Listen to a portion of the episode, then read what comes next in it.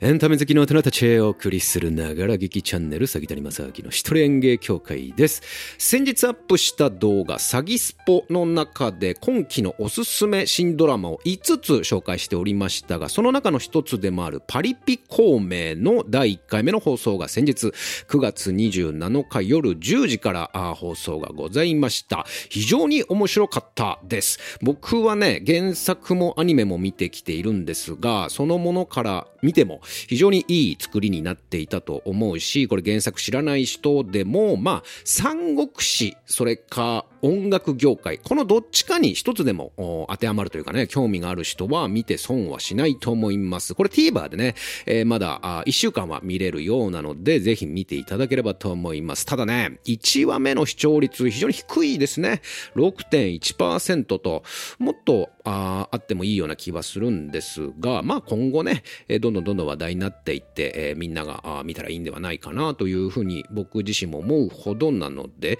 えー、この原作の紹紹介は、あこれ概要欄の方にも過去触れている動画貼っておきますので、興味がある方はそちらも見ていただければと思うんですが、まあ、あらすじはもう簡単でね、現代の渋谷に諸葛亮孔明が転生してきたらという話なんですね。だからまあちょっと、とうん、タッチとしてはありきたり、あるいは、う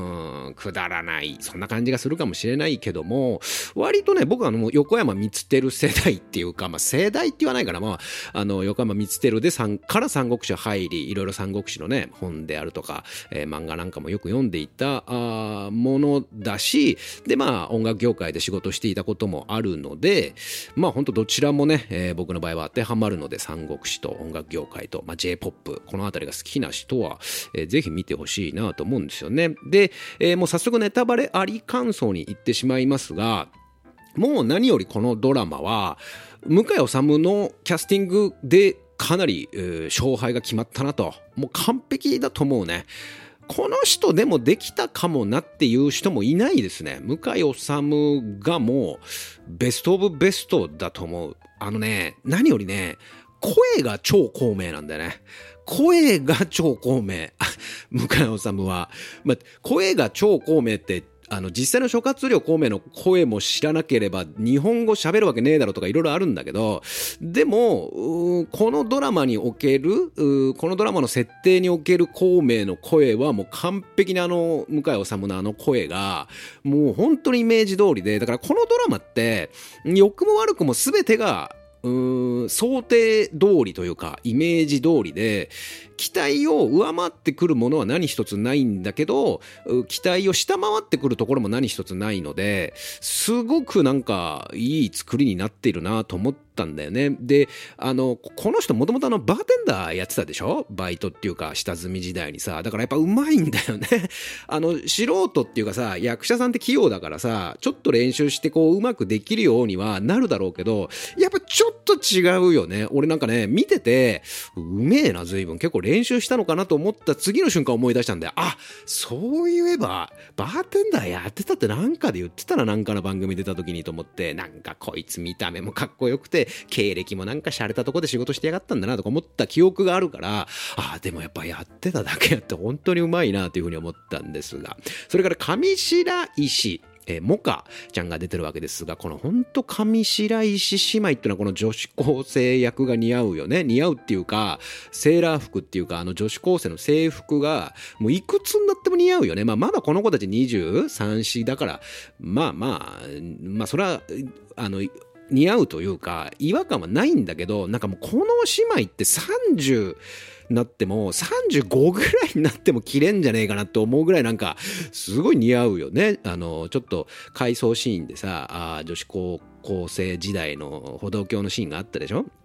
あの時も思ったんだけどさ。で、あとね、ちょっと気になってたのは、あの、解説のところはどういう風に表現するのかなという風に思ってたんだけど、実写で行きましたね。まあ、ちょっとアニメーション風にしてみたりだとか、スライド画像、写真風で見せるとか、ナレーションを入れてとか、なんかいろんな方法があったと思うんだけど、あ、実写で行ったんだと。まあでも一番わかりやすいといえばわかりやすい。で、あとはその中国の、あ、三国志時代というか、その時代の、うん、例えばじゃあ石壁の戦いとはっていうような描写とかどうすんだ？本当になんかわざわざさあんなワンワンシーンのさちょこっとのさ回想でさだ3個の例なんかはあの3人で、えー、カウントあ劉備とカウント張飛ってこうやってたけど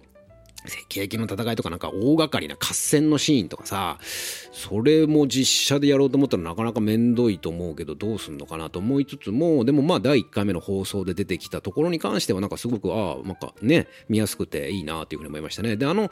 ところは、ああの、ナレーションがね、えっ、ー、と、中国語だったかな？中国語で入れてたのもまあ良かったな。まあ毎回その、向井治の声というか、孔明の声で紹介する定位にするのかとか思いつつ、あ、でもなんかあそこはね、もうそういう、うなんかこう、切り取りっていうかさ、そこだけこう浮かせるっていう意味で、際立たせるっていう意味で、毎回多分あの中国語のナレーションが入ってくるみたいな感じなのかなと思って、まあまあいいなというふうに思いました。で、今ちょっと言ってて思い出したけど、あの、カウンと張飛ってさ、あれ、本間と真壁 でしょ、レスラーの、本間選手、真壁選手でしょ、ですよね。俺、あの、張飛の、あの、真壁さんはいいと思うんだけど、カウンが、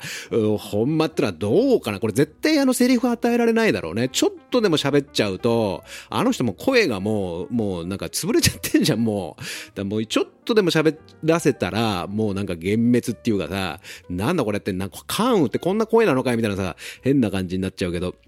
でも、張飛はなんかね、合ってるね。で、劉備玄徳がね、ディーン・藤岡っていうのもなかなか良かったですね。なんか一個一個、キャスティングもすごく良かったと思うんですよね。まあ、今後もね、いろんなキャラクターが出てくるから楽しみですが。で、キャスティングといえばね、オーナー役のね、森山未来もね、まあまあ、森山未来も何やらせてもみたいなとこあるから、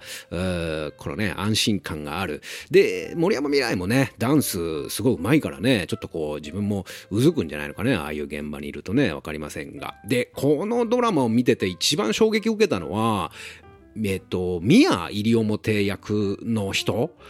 誰だこの人と思って僕全然知らなかったんですが菅原小春という、えー、現在31歳の方なんですがまあ本当に世界的なダンサーの方のようでちょっとキャリアを見てみると、まあ、いくつかドラマとか映画みたいな仕事もやっているみたいなんだけど、まあ、そこまでやってるわけでもない割に演技もすごい良かったよね。このキャラクターをしっかりとさ掴んでというか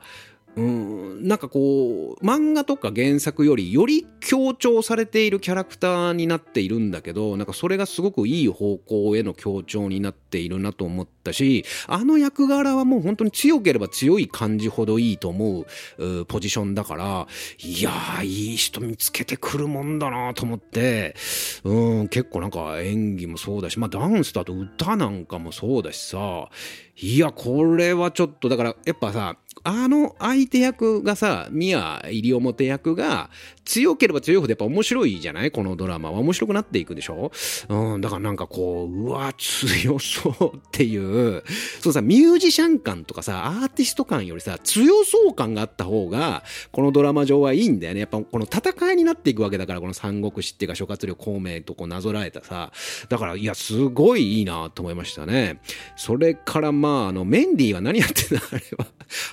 えっと、ま、前園刑事だっけ？メンディーは何やってまあでもね、なんかこういうとこも含めて、あの、リップスライムのあの人みたいよね。なんかこういろんなこうちょこっとした子役でさ、子役？うん、ハス役っていうか、こうちょ、ちょい役でさ、うん、なんかね、ちょっとクスッとさせるキャスティングをするところも含めて、いやー、なんか僕はすごく面白いなと思ったので、ぜひね、このドラマは、あきっと、三国志ファン、だからね、三国志ファンと、そう、漫画紹介のとこでも言ったと思うんだけど、三国志ファンと、このパリピっていうところが、そう、この作品は唯一、その損してるのが、このタイトルなんだよね。すごいキャッチーで検索もかかりやすくていいとは思うんだけど、なんかパリピ孔明って言われちゃうと、なんか孔明が渋谷に転生してきて、ウェイっていうだけだろみたいな感じで、それが結構取りこぼしがあると思うんで、三国志ファンの取りこぼしが。これ三国志ファンが見ても、ちょっと面白楽しめると思うんだよね、ララフにさ。で、三国志ファンを引っ張ってくるためには、このタイトルでは、ちょっとね、うん、なんかそういうウェイ、若者受け、クラブ系、チャラ系ドラマだろみたいな。で、なんか恋とかしちゃって、なんかロマンチックみたいな、そういう感じでしょ？みたいな風に思われかねないので、なんかね、もうちょっとこう渋谷孔明とか、うん、まあそうするとまあちょっとな、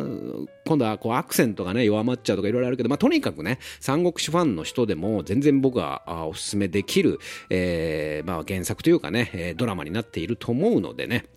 まあ、ここはもうネタバレ感想のあのパートだからここで言っても意味ないとなりますが、まあ、ぜひね、本当でも三国志ファンの人でも見てほしいなと思いました。あなたは、えー、このドラマ第1回目放送を見て感想などあればぜひコメント欄から送っていただければと思います。この番組では見たしても嬉しくなるようなコメントに関しては随時番組の中で紹介させていただいております。そしてここまで聞いていただいたあなた、ぜひチャンネル登録と普段表ではできない話を裏側でみんなでバーバーやっております。メンバーシップ登録もお待ちしております。杉谷正明でした。いや、やっぱ日常に面白いドラマが1個あるといいね。